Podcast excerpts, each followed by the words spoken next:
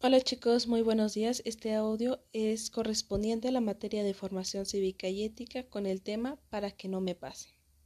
Es cierto que existen varios factores de riesgo, los cuales provocan trastornos alimenticios o pueden que pueden hacer que caigamos en adicciones y tener consecuencias graves.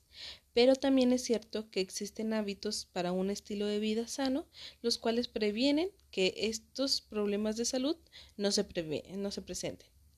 La sociedad juega un papel muy importante en la prevención de estos trastornos. La familia, la, comunidad escolar y todas las personas en nuestro alrededor pueden contribuir a reafirmar los hábitos saludables y difundir información oportuna y generar un ambiente sano para todos. ¿Sale? Entonces, para que no nos pase que tengamos algún problema, ya sea alimenticio o, o, de adicción, tenemos que tener un ambiente sano en el cual vivir y en el cual este, desarrollarnos o desenvolvernos perfectamente como seres humanos. ¿Sale? O quizás no sea perfecto, pero donde nos sintamos nosotros seguros. En esta ocasión les va a tocar a ustedes hacer una pequeña investigación enviado un pedazo de cartulina, la van a doblar a la mitad y en una, bueno, más bien ya se los mandé doblado y en un espacio van a colocar factores de riesgo a nuestra salud, ¿sale?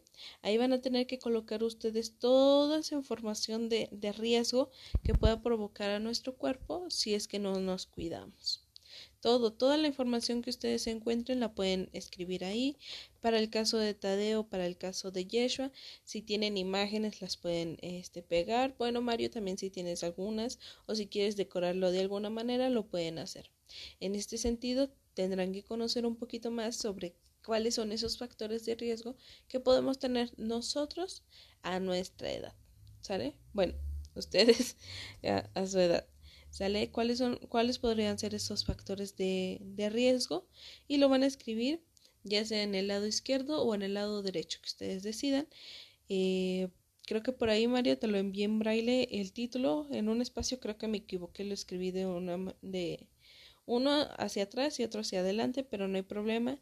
Eh, ustedes hagan sus actividades, igual si tienen duda, aquí estaré en, en WhatsApp para respondérselas.